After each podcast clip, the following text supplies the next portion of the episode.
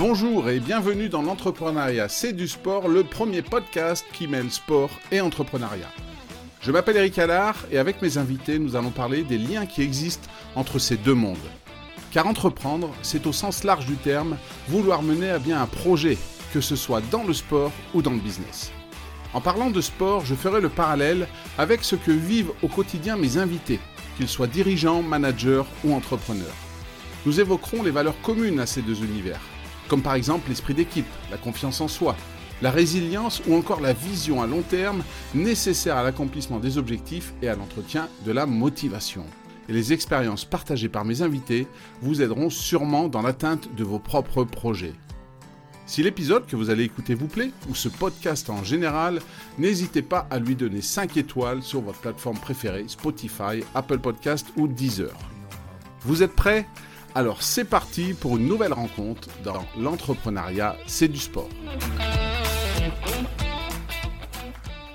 Bienvenue dans ce nouvel épisode du podcast L'entrepreneuriat, c'est du sport. Mon invité du jour, Nina Capu. Bonsoir Nina. Bonsoir Eric.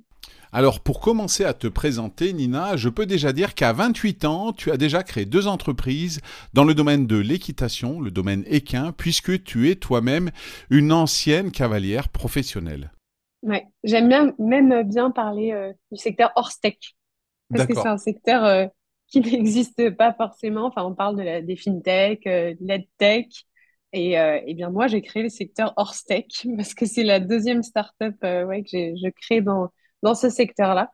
Et, euh, et, oui, grâce à mon parcours euh, d'ex-cavalière professionnelle et une appétence pour la tech qui est venue un peu plus tard, mais on en parlera. C'est ça, euh, c'est c'est vraiment un domaine que tu, tu as inventé. J'ai cherché un petit peu euh, quand je t'ai trouvé. Alors, je t'ai trouvé pourquoi? Parce que euh, tu fais partie du, du classement Forbes des, des 30, moins de 30 qui font l'entrepreneuriat en Europe sur 2023. Et, et j'ai été voir ce que tu faisais. Et c'est vrai que ça m'a fasciné parce que ben, à 28 ans, comme tu le dis, tu as déjà deux startups que tu as créées. La première, c'est Equin Ledger et la deuxième, c'est Equin. On va parler un peu plus de Equin puisque Equin Ledger, c'est terminé. Mais dès ton plus jeune âge, tu t'as as créé en fait J'ai créé déjà euh, quand j'étais cavalière, parce mmh que euh, j'ai décidé de partir de chez mes parents pour euh, vivre de ma passion. Donc, j'ai, je me suis créé une vie autour du cheval. Et après, j'ai découvert l'entrepreneuriat sur le tard, quand j'ai arrêté de monter à cheval de façon professionnelle. et c'est un peu l'entrepreneuriat qui s'est imposé à moi, parce que je, jamais j'avais rêvé de devenir entrepreneuse. Et, euh, et, on en parlera, mais c'est euh, une belle rencontre euh, qui a fait que voilà, ça m'a mis le pied à l'étrier de l'entrepreneuriat et j'ai mixé ma passion pour les chevaux avec, on va dire, l'innovation dans cette filière qui me, qui me tient à cœur et dans laquelle j'ai grandi. Et ce que tu dis dans ton parcours, c'est que assez tôt, tu pars de chez toi et tu, tu vois ton sport de manière professionnelle déjà comme une entreprise, en fait. C'était moi l'entreprise. Oui, c'est ça. Euh, c'était finalement euh, acquérir de l'expérience, capitaliser sur cette expérience pour vivre de ma passion, devenir une sportive de haut niveau, être reconnue. Et, euh, et oui, c'est comme ça que je l'ai conçu. Et, sans le savoir, finalement, j'ai acquis des, des compétences qui m'ont servi énormément après dans l'entrepreneuriat. Parce que être cavalière professionnelle, euh, comment ça se passe? Parce que euh, je suppose que quand tu es jeune, tu n'as pas forcément les moyens d'acheter un, très grand cheval, donc tu fais partie peut-être d'une écurie, d'un centre d'entraînement. comment, tu avais quoi, une quinzaine d'années de mémoire hein, quand tu as, commencé vraiment à, aller sur ce, milieu-là de manière professionnelle? comment ça se passe? Comment on s'organise pour, pour être cavalière professionnelle à cet âge-là? Donc, j'ai eu la chance d'avoir euh, un père qui a quand même euh, soutenu ma passion, qui m'a acheté des chevaux qui m'ont permis euh, de monter des épreuves professionnelles. Et, et après, j'ai décidé d'aller plus loin. Donc, j'ai, j'ai fait le CNED pour, pour passer un maximum de temps à cheval. Je montais le matin, je travaillais mes cours l'après-midi, j'allais en concours tous les week-ends. Et après, euh, j'ai gravi les échelons petit à petit, euh, à force d'être complètement dédiée à ma passion. Hein. Je faisais les box, je faisais les cuirs, euh, jusqu'à ce qu'on me confie des chevaux, on me fasse monter. et, j'ai fini, j'ai travaillé pour un champion olympique qui a gagné les Jeux olympiques à Rio. J'ai travaillé pour Philippe Rosier. C'était un cavalier que je regardais à la télé quand j'étais gamine. Je regardais les Grands Prix. C'était un cavalier qui me fascinait. Et, et j'ai eu la chance de travailler chez Philippe. Et ça, ça a été une belle consécration dans ma carrière de cavalière. Mais aussi, ce qui m'a montré que j'avais envie de plus. Et finalement, dans tout mon parcours amont, j'avais le cheval à côté de mes études. Donc, euh, je suis passé mon bac quasiment en candidat libre. Euh, comme je disais, je travaillais mes cours le matin, les chevaux l'après-midi.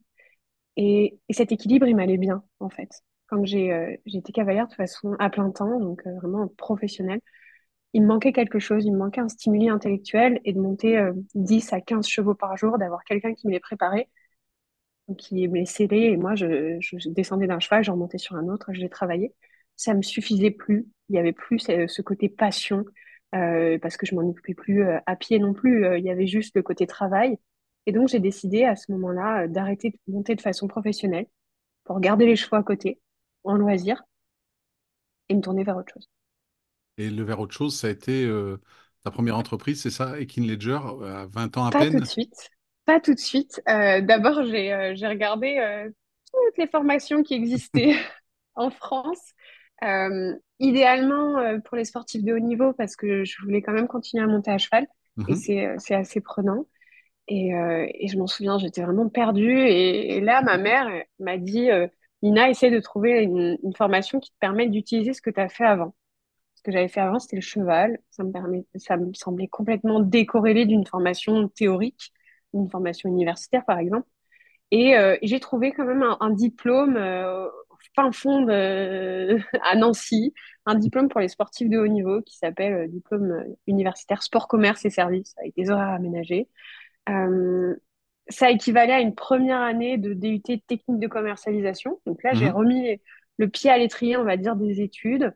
Je continue à monter à cheval. Et là, j'ai un de mes profs euh, intervenants externes qui travaillait pour une SS2I qui s'appelle ITS Group, qui m'a proposé de me prendre en alternance l'année suivante. Moi, j'avais pas du tout euh, envisagé de, de continuer mes études après cette première année qui était déjà diplômante. Je m'étais dit, euh, je vais me réorienter euh, dans l'organisation, par exemple, de concours, etc. Et, et en fait, je me suis dit, bah, pourquoi pas? Je vais être en alternance, donc je vais continuer mes études. Je vais apprendre un nouveau métier. je vais continuer à monter à cheval. Je vais être payée en plus pourquoi pas? Mais la tech, ça m'attirait pas du tout à cette époque-là. Euh, je m'en souviens, mes, euh, mes camarades de promo, surtout les, les, garçons, ils étaient un peu jaloux et euh, ils disaient, mais tu te rends pas compte de la chance que tu as. Bon, j'y suis allée et mes missions, c'était de m'intéresser à l'offre nouvelles technologies de nos partenaires. Donc, c'était IBM, HPE, Oracle. Et les nouvelles technologies, c'était la blockchain, l'IA, l'IoT. Et pour vraiment comprendre comment, comment ces technologies fonctionnaient, je me suis intéressée au cas d'usage. Et il y a un cas d'usage qui a vraiment retenu mon attention. C'est euh, une entreprise qui s'appelle Everledger et qui avait développé un système de traçabilité des diamants en utilisant la blockchain. Et là, je me suis dit, c'est génial, on pourrait faire quelque chose de similaire pour les chevaux. Surtout qu'on avait acheté un cheval avec mon père euh, une certaine somme, donc 40 000 euros à l'époque, et ce prix il aurait dû être divisé par deux parce que euh, le cheval, il passait pas la visite vétérinaire, elle avait été falsifiée. Donc vraiment une asymétrie d'information entre l'acheteur et le vendeur. Et je me suis dit, mais c'est génial, en fait, euh, ce système de traçabilité pourrait régler tous ces problèmes d'asymétrie, que ce soit entre euh, particuliers, mais aussi à l'échelle d'un pays, parce qu'il y a des problèmes de biosécurité. Quand un cheval qui a des mauvaises données vétérinaires, par exemple, franchit une frontière, ça peut mettre en danger la biosécurité de tout un pays. Et donc, j'avais, c'était en 2017, je, pense que j'avais 22 ans à l'époque, j'ai frappé à la porte d'IBM, du blockchain leader de l'époque qui s'appelait euh, Luca Camparini. Et je lui ai présenté mon projet. Au début, je lui ai fait croire que c'était pour un client. Je lui ai dit, euh, voilà, j'ai un client qui aimerait mettre en place un système de traçabilité des chevaux en utilisant la blockchain. Et en fait, en creusant, il s'est rendu compte que c'était moi. Et il m'a dit, euh, il a des, applications blockchain pertinentes, il y en a très peu. À cette époque, il faut que tu crées une boîte. Je m'étais jamais rêvée entrepreneuse. Je savais pas vraiment ce que ça voulait dire. Et en fait, euh, j'ai créé une boîte. Donc, j'ai quitté euh, la société pour laquelle euh, je travaillais. J'étais en alternance, dans laquelle j'étais en, alternance, pardon. Et, et j'étais en alternance dans ma propre startup. De là, j'ai été accompagnée par un, réseau qui s'appelle le réseau Pépite, qui mhm. permet aux étudiants entrepreneurs de, bah, de développer leur entreprise, d'avoir éventuellement des horaires aménagés quand ils ont des rendez-vous, etc. Et, et c'est là qu'a commencé ma première aventure entrepreneuriale. J'ai commencé à vraiment acquérir une expertise technologique aussi et blockchain. À l'époque, c'était c'était tôt, hein, finalement, d'être dans cet univers. Et, euh, et c'était une superbe aventure parce qu'on a organisé des groupes de travail, il y avait une quinzaine de pays représentés. On avait euh, le soutien euh, de la Fédération équestre internationale. On a reçu des lettres du ministère de l'Agriculture nous, nous encourageant à continuer.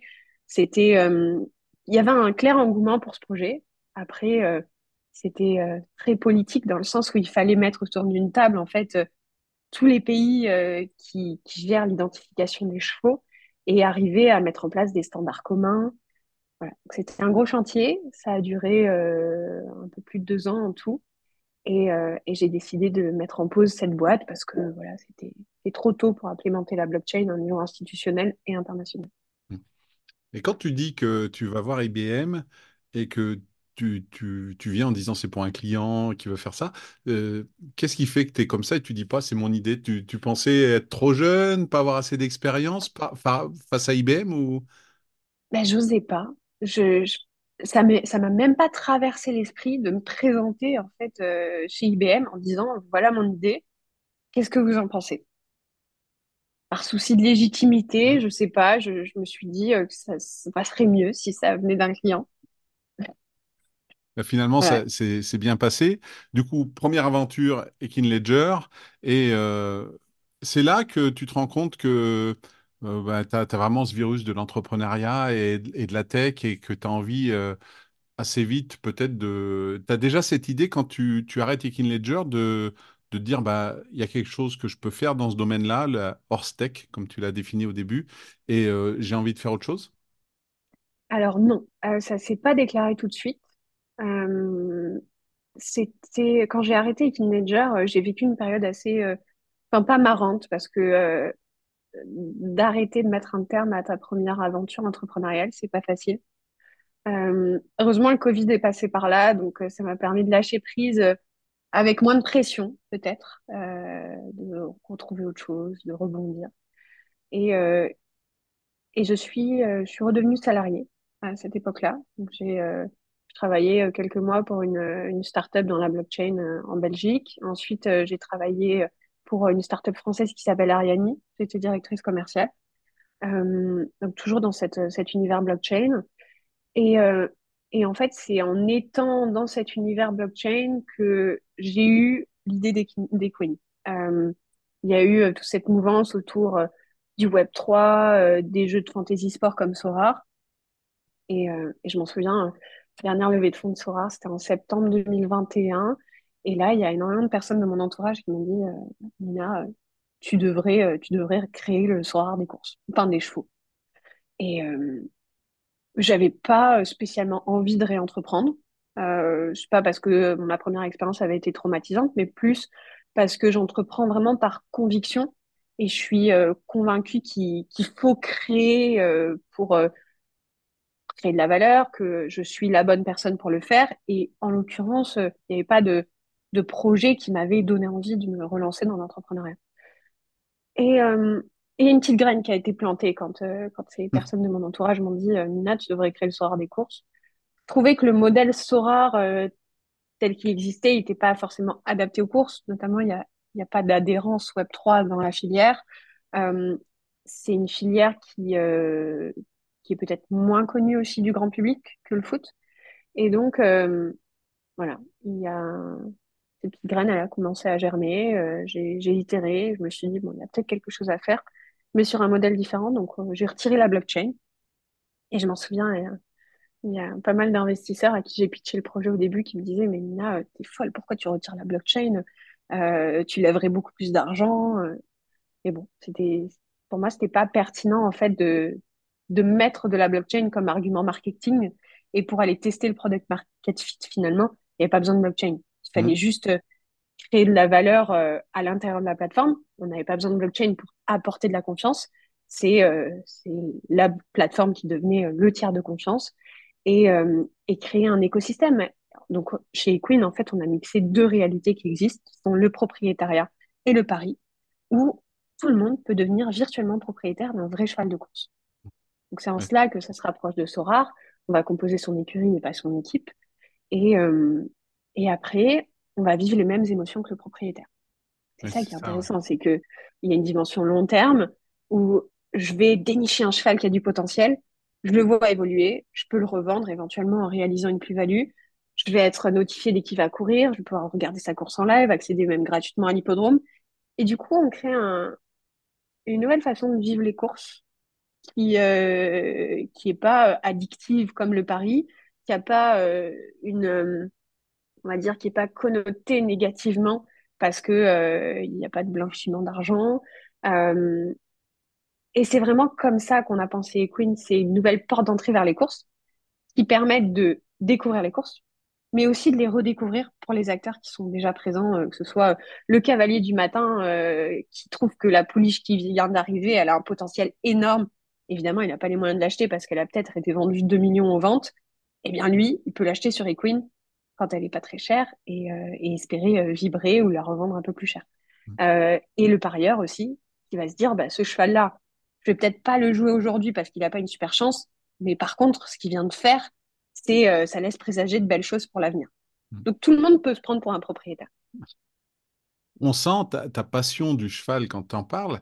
Euh, c'est le sport dans lequel, même petite, tu as toujours voulu être? Il y a, d'autres sports que tu as pratiqués ou ça a toujours été le cheval? Ça a toujours été le cheval.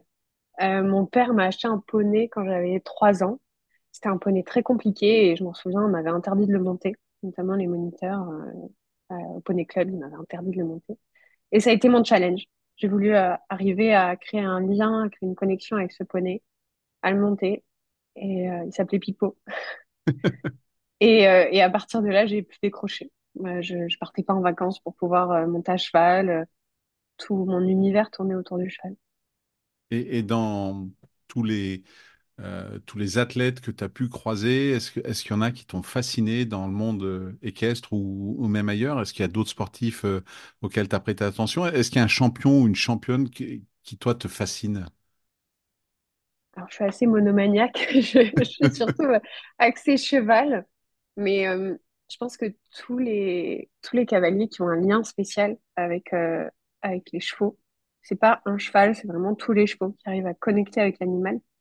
C'est ça qui m'a toujours le plus fasciné. C'est euh, d'arriver à faire qu'un avec le cheval. Donc, euh, en saut d'obstacle, la discipline que j'ai pratiquée avant, euh, il y a une cavalière que j'admire beaucoup qui s'appelle Luciana Diniz, une cavalière portugaise qui, qui monte tout en finesse et c'est très beau à voir. Et là, dans les courses, parce que maintenant, euh, je monte les chevaux de course, euh, j'ai même euh, eu ma licence amateur il y a, a pas longtemps, donc je vais monter en course. Il y a un jockey que j'admire particulièrement, qui est Pierre-Charles Boudot, parce que il a un, mental d'acier, il laisse rien au hasard, et en même temps, il a ce côté très, comment dire, tourné vers le cheval. Il va essayer de comprendre le cheval, comment il fonctionne pourquoi il réagit comme ça. Euh, voilà, il se pose un tas de questions, il est beaucoup dans l'analyse et, euh, et c'est un homme de cheval. Hmm. Et euh, cette expression, elle me parle beaucoup, hommes et femmes de cheval. Hmm. Je, vais te poser une question d'un néophyte. Alors, je connais un peu le, sport équestre parce que je suis fan de sport, mais tout comme souvent, on me pose la question, moi euh, qui viens du bobsleigh, c'est quoi le film Rasta Rocket? Est-ce que c'est la réalité ou pas? Est-ce que euh, quand on regarde le, film qui a été fait sur euh, Pierre Durand et Japlou, donc qui s'appelle Japlou, est-ce que ça correspond vraiment à ce que c'est ce qu'est le, le, sport équestre dans, le saut d'obstacle Est-ce que c'est vraiment ça la réalité? Est-ce que est-ce que c'est assez représentatif de, de ce qu'est le quotidien d'un cavalier ou d'une cavalière professionnelle? Alors, il y a beaucoup d'aspects qui sont, euh, qui sont représentatifs, notamment euh, la relation avec l'animal et le fait que Japlou, c'était un cheval qui n'était pas forcément destiné à, à faire euh, du saut d'obstacle. Et, et le cavalier a réussi à le sublimer et à le révéler. Moi, c'est cette dimension que j'aime beaucoup avec les chevaux. Le cavalier, à un moment donné, il arrive à... C'est un lien tellement fort avec le cheval qui va faire ressortir de ce couple des choses que personne n'aurait pu imaginer. Euh, Après, il y a, d'autres dimensions, peut-être euh, historiques dans le film Japon qui sont, qui sont un peu moins vraies, mais je vais pas m'attarder là-dessus. Mais en tout cas, euh, cette dévotion euh, pour, euh, le cheval, euh, oui, elle, est complètement vraie. Et tu, tu ressens, toi aussi, également, cette... Euh, euh, tu as, ce même contact, tu dis, tu as fait du saut d'obstacle, aujourd'hui tu fais euh, des courses hippiques. Est-ce qu'il y a, même si les chevaux sont différents, et je pense la technique est différente, même si ça reste monté sur un cheval, je suppose que c'est totalement différent, est-ce que tu, tu ressens de la même manière ce contact que tu peux avoir avec ton partenaire, qui, pour le coup, est un partenaire vivant, et, mais qui ne, qui ne parle pas, mais je pense qu'il y a de la communication quand même. Je n'ai pas monté assez à cheval pour savoir où ça va, mais est-ce qu'il y a quand même cette connexion qui se fait, que tu sois dans euh, un saut d'obstacle ou sur une course pour euh, euh, une course hippique? Oui, complètement, mais c'est, c'est le même animal. Il fonctionne de la même manière, alors on lui demande pas la même chose, mais, euh, mais la base est la même. Et, euh, et moi, euh, tous les chevaux que je monte, justement, j'essaye à chaque fois d'établir un contact. Et, euh, et par exemple, en ce moment, euh, un cheval que je monte, quand j'arrive à l'écurie, il reconnaît le bruit de mes pas, il va sortir la tête, il va hennir jusqu'à ce que je vienne le voir. Et c'est, c'est vraiment ce que j'essaye de, de mettre en place en fait, avec euh, tous les chevaux que, que je travaille. Et est-ce que ton cheval dont tu parles là, est-ce qu'il est disponible sur Equine? Ouais, tous les chevaux qui courent en France sont disponibles sur Equine. C'est ça qui est sympa. C'est qu'on peut avoir euh, dans son écurie Equine le futur gagnant du Prix d'Amérique euh, qui a lieu à la fin du mois ou, euh, ou de l'Arc de Triomphe. Euh. Et comment ça s'est passé quand tu as développé cette application? Donc, euh, tous les chevaux qui courent donc, sont disponibles et euh, le cheval qui n'est pas très connu, ben, tu l'achètes, tu montes ton écurie, tu vas l'acheter pour 5 euros, 10 euros.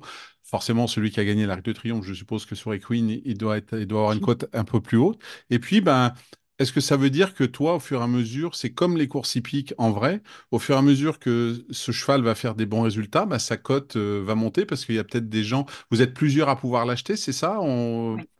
Il y a Et, et- 10 euh, 10 unités par cheval. Donc, euh, il y a plusieurs copropriétaires. d'accord, donc jusqu'à 10 maximum. Ouais, Et c'est-à-dire que aujourd'hui, ton cheval, il vaut 100 euros. bah, si on est 10, ça fait 10 euros chacun. Il, il remporte l'Arc de Triomphe, le cheval, il vaut euh, 2 millions. Et ben, ça fait la part à 200 000 euros, c'est ça? Alors, euh, les prix sont fixés par euh, les utilisateurs et Mhm, c'est euh, un prix qui est relatif à une unité. Donc, euh, pour un même cheval, toi, tu peux le vendre euh, 30 mhm. et moi, je peux le vendre euh, 40. D'accord. Donc, c'est, c'est vraiment des prix de marché. euh, c'est les utilisateurs qui définissent euh, le prix auquel ils sont prêts à céder euh, l'unité de ce cheval. Et, euh, et comment on a les données sur tous les chevaux qui courent en France? C'est grâce à un partenariat avec les fédérations donc euh, France Gallo et le trot. Il y a Mhm, deux disciplines vraiment, enfin deux euh, univers euh, phares dans les courses. Il y a le plat, donc c'est euh, le galop avec France Gallo. Il y a le plat et l'obstacle et, euh, et le trot euh, où il y a le trot attelé et le trot monté avec euh, avec euh, le trot et euh, et du coup euh, en contrepartie de l'accès à ces données, on leur reverse une partie de notre chiffre d'affaires. Donc on contribue au financement de la filière. Et comment ils ont accueilli ton arrivée sur ce marché-là? Qu'est-ce qu'ils ont dit? Comment ils, comment ils t'ont vu arriver dans la horse tech en disant, bah, je vais faire ça?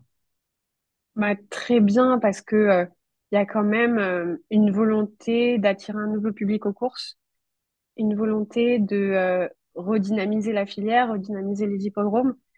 Et euh, il faut savoir qu'il y a un cercle qui est très vertueux en France où euh, les propriétaires euh, mettent des chevaux chez les entraîneurs, ces entraîneurs créent des performances en course. Sur ces performances en course, il y a des enjeux et une partie des enjeux, donc des paris, reviennent à la filière et permettent de financer les prix de course, etc. Et donc, c'est un cercle très vertueux.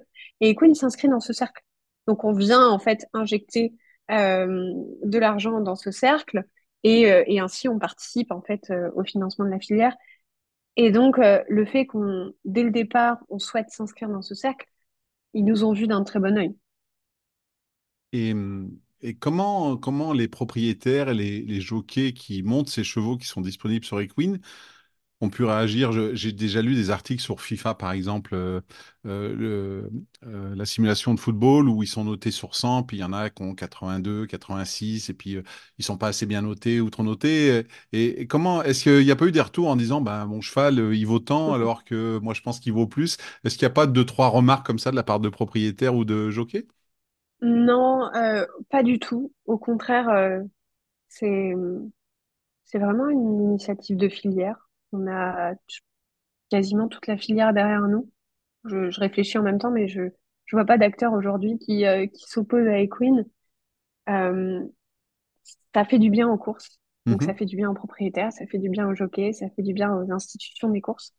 Et, euh, et ça, ça rend l'initiative encore plus passionnante.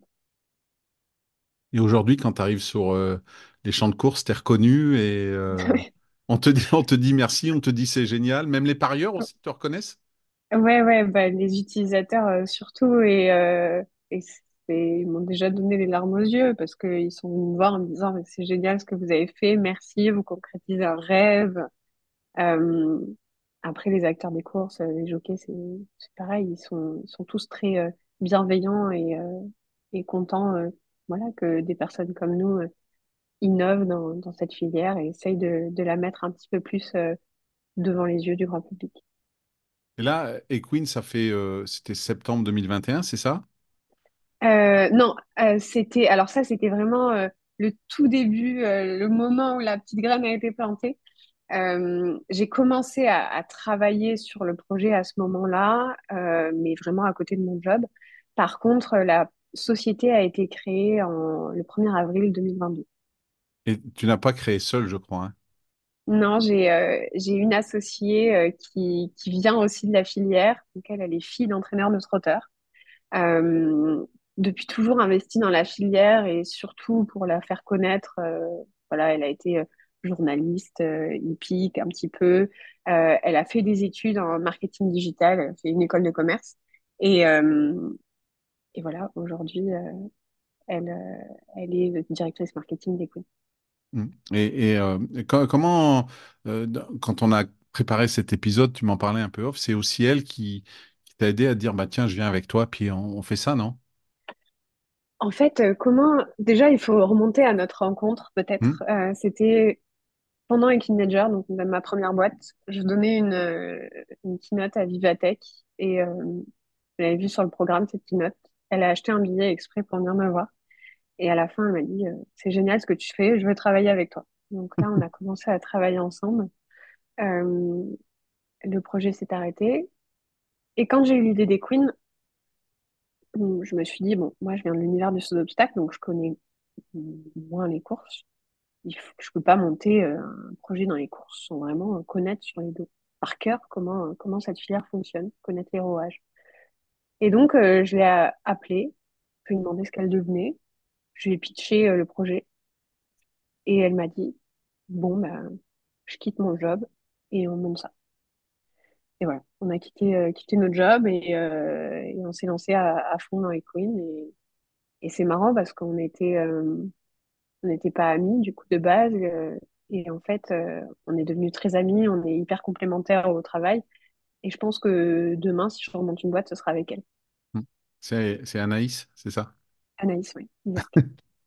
Et euh, aujourd'hui, après donc euh, avril 2022, un an et demi, et Queen, c'est quoi en termes de personnel? C'est quoi en termes, euh, vous avez fait une levée de fonds, il me semble.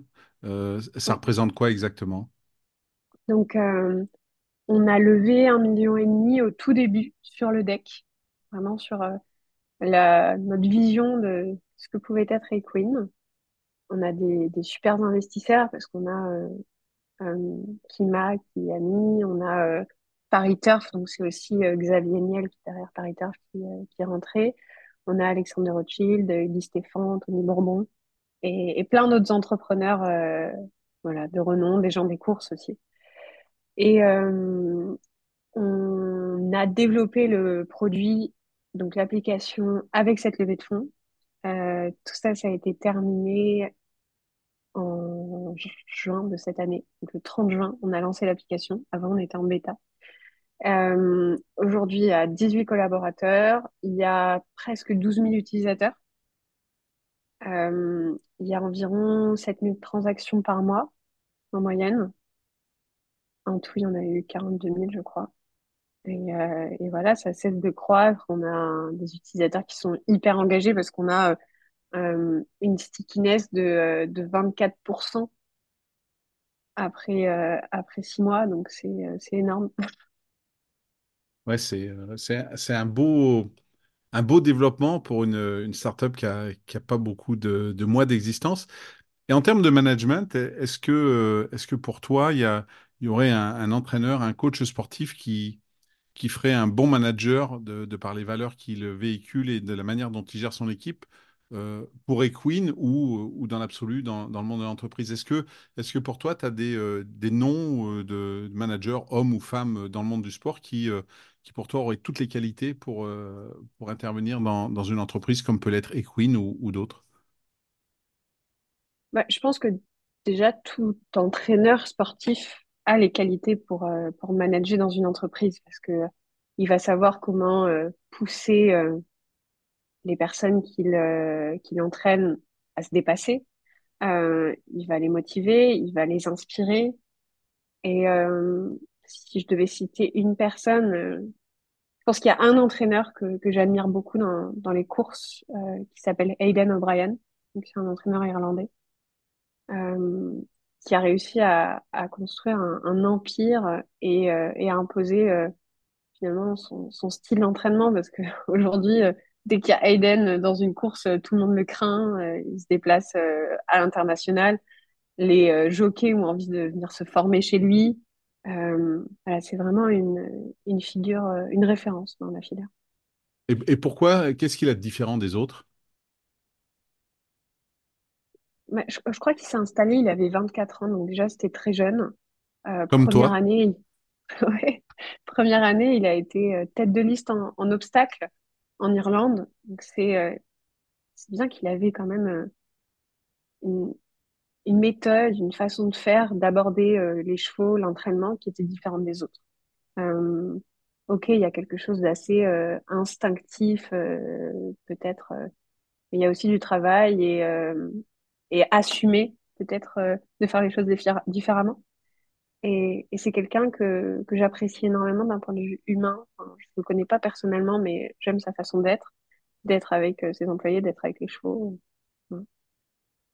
Et tu as été sportif de haut niveau, tu es entrepreneur aujourd'hui.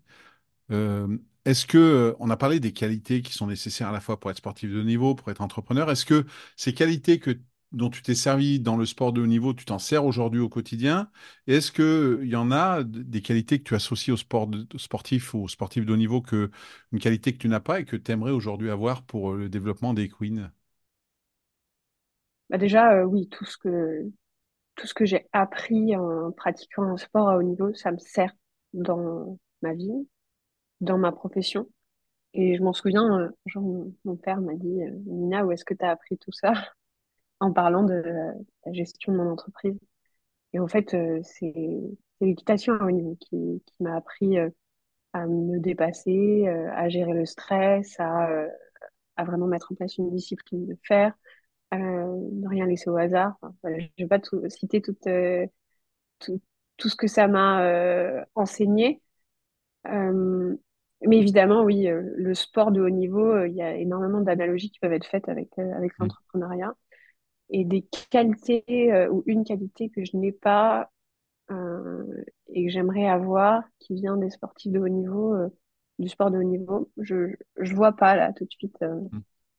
laquelle elle pourrait être. c'est pas, pas grave, c'est pas grave, tu en as déjà beaucoup et, et c'est vrai que quand j'ai découvert ton parcours, je me, je me suis dit c'est incroyable quoi. C'est dans, dans la manière dont tu le gères et quand on a préparé, on, on a échangé avant de tourner cet épisode. euh, quand j'avais raccroché la première fois, j'ai dit c'est incroyable, c'est incroyable parce que euh, tu, parles calmement, tout ça, mais euh, d'un autre côté, ben, tu as fait des choses extraordinaires. C'est un milieu qui est pour moi pas facile parce que, comme tu l'as dit, ça brasse aussi des sommes d'argent phénoménales avec tous les travers qu'il peut y avoir derrière tout ça. D'un autre côté, c'est un milieu, moi j'ai été quelques fois sur les, les champs de course, qui est fascinant. Il y a, il y a cette Mm, montée d'adrénaline et, et il ne s'agit pas de dire euh, je vais gagner beaucoup d'argent en gagnant le quintet ou tout ça. Juste euh, cette adrénaline de dire bah, tiens, je joue sur un cheval, il est gagnant, il est placé. Ça fait du bruit. Le, le bruit des mm, chevaux quand ils sont en peloton, c'est c'est énorme. Je, je dis à tous les auditeurs, euh, si vous n'avez jamais été sur un champ de course, allez-y parce que c'est mm, totalement différent que de le voir à la télé. Et, et tu réinventes ça. Moi, je trouve que tu réinventes cette manière d'aborder les courses. Tu la mets à, à disposition d'un plus grand nombre qui, demain, peut-être, vont pour la première fois aller sur un champ de course parce qu'ils se sont dit, j'ai acheté ce cheval sur Equine. Et puis finalement, ben, euh, des hippodromes, il y en a pas mal en France. Ben, ce Mm. cheval, il est là et c'est un peu mon cheval et je vais aller le voir et je trouve ça fascinant en fait. Bah, ça a été le cas déjà, euh, par exemple, tous les utilisateurs qui avaient un partant dans l'Arc de Triomphe, on les a invités à l'Arc de Triomphe. Et donc, ils ont pu voir euh, leurs chevaux en vrai. Ils ont, j'en suis sûre, dans la ligne droite, ils ont crié, ils ont poussé comme s'ils étaient le vrai propriétaire. Donc, euh, oui, c'est sûr que les émotions qu'on vit sur le terrain, c'est pas du tout les mêmes qu'on vit euh, derrière un téléphone. Et ce qui est intéressant avec Equine, c'est euh, de créer un lien avec le cheval et de créer un lien sur le long terme. C'est pas juste euh, un pari et après euh, je, je ferme mon application et, et j'y pense plus. Non, le cheval, euh, il va continuer à courir, même s'il y a une contre-performance, eh ben, il peut bien courir la fois d'après. Donc on, on est vraiment un miroir de la vie réelle et ça rend, je trouve que ça sublime la réalité et le côté animal et, euh, et humain euh, des émotions. Mm. Voilà. Et Est-ce que parmi euh, ceux que tu avais invités à l'Arc de Triomphe, il y avait un qui avait le cheval vainqueur? Ouais, ouais, bah, il y en avait 10 du coup. Ah non, bah d'accord. c'était, magnifique. Enfin, je m'en souviens, on a tourné une petite vidéo pour leur demander quelles étaient leurs émotions avant, euh, avant la course et pff, ils sont, ils sont ravis, quoi. Mm. On a, on a aujourd'hui euh, 40% de néophytes sur l'application. 40%, c'est, c'est beaucoup. Donc, des gens qui ne connaissent pas les courses et, euh, et qui trouvent un intérêt à Equine, euh, qui se rendent sur les hippodromes, qui regardent les courses. Ouais, comme tu, comme tu l'as dit, tu participes à, à l'ensemble de la filière. Et du coup, c'est quoi les projets de, des Queens dans les semaines, dans les mois qui viennent? Comment, comment vous allez continuer à vous développer? Alors là, euh, tout récemment, on a lancé notre podcast aussi, euh, qui s'appelle Les Centaures, pour parler justement de, des hommes et des femmes qui font les courses. Euh, pas parler d'argent, pas parler de performance, mais parler d'émotion, d'humain, de passion. et, et de montrer que avant tout, ce sont des êtres humains déjà, parce qu'ils sont des fois starifiés aussi. Euh, mais il y a quelque chose aussi de très pur dans leur démarche, euh, parce que ce sont des personnes qui se lèvent très tôt le matin. Euh, tous les gens qui travaillent dans les courses, ils commencent leur journée à 5 heures du matin, qu'il fasse moins 5, qu'il pleuve. Donc il faut une dévotion quand même énorme, et je trouve que ça, c'est pas assez mis en avant dans les médias. Donc montrer qu'il y a quelque chose de très, très noble et très pur dans leur démarche. Et, euh, et tout ça, c'est drivé en fait par la passion, par le, la connexion avec l'animal. Et, euh, et oui, euh, il y a des paillettes, oui, il y a de l'argent, mais on n'y pense pas en fait quand Hmm. on est avec le cheval. On pense qu'à son, sa relation avec le cheval. Et dans, dans les centaures, donc dans le, le podcast, ça va être des jockeys, peut-être des entraîneurs, mais ça va être Oui, aussi tous ceux qui tournent autour, par exemple, euh, celui qui conduit la voiture qui est au bord de, de la course quand on filme, celui qui a la photo finish, le lad qui prépare le cheval. C'est, tout cet univers-là que vous voulez faire Oui. découvrir à travers. euh, Les vétérinaires, euh, tous ceux qui gravitent en fait autour euh, des courses. hmm. Et en fait, c'est un complément d'Equine puisque ça peut te permettre aussi de mieux comprendre, de mieux acheter un cheval sur Equine et puis euh, ça participe en fait au développement de toute la filière des, courses hippiques. C'est ça, c'est montrer encore une fois un nouveau regard sur les courses, euh, créer une nouvelle porte d'entrée. Voilà, donc c'est euh, le projet qu'on a lancé récemment. Il y a euh, voilà, on a on a été je crois euh, quatrième euh, épisode le plus écouté euh, dans la catégorie Sports News la semaine dernière, donc c'est euh, c'est chouette. Et il y a des super invités là qui arrivent euh, dans dans les prochains prochaines semaines. Ben écoute, euh, on va écouter ça avec grand plaisir. Bien sûr, comme à chaque fois, je vais mettre tous les liens euh, pour aller sur Equine, pour aller sur ton profil LinkedIn, euh, pour écouter le podcast. Je suis moi-même maintenant sur Equine et donc euh, Génial. je, je monte mon écurie petit à petit et je vais voir où ça me mène. Et puis peut-être qu'on se croisera un jour prochain sur un hippodrome et je pourrai moi aussi te, te montrer mon écurie et peut-être que j'aurai un cheval gagnant. Mais c'est pas le but, comme tu l'as dit. Je pense que c'est plus la passion et et cette envie de partager qui, qui motive tous les gens qui sont sur cette application. Avec plaisir pour se rencontrer sur un hippodrome. En tout cas, Merci. Nina. Merci Nina pour cet échange. Et puis à tous les auditeurs du podcast, je vous donne rendez-vous très vite pour un nouvel épisode de L'entrepreneuriat, c'est du sport.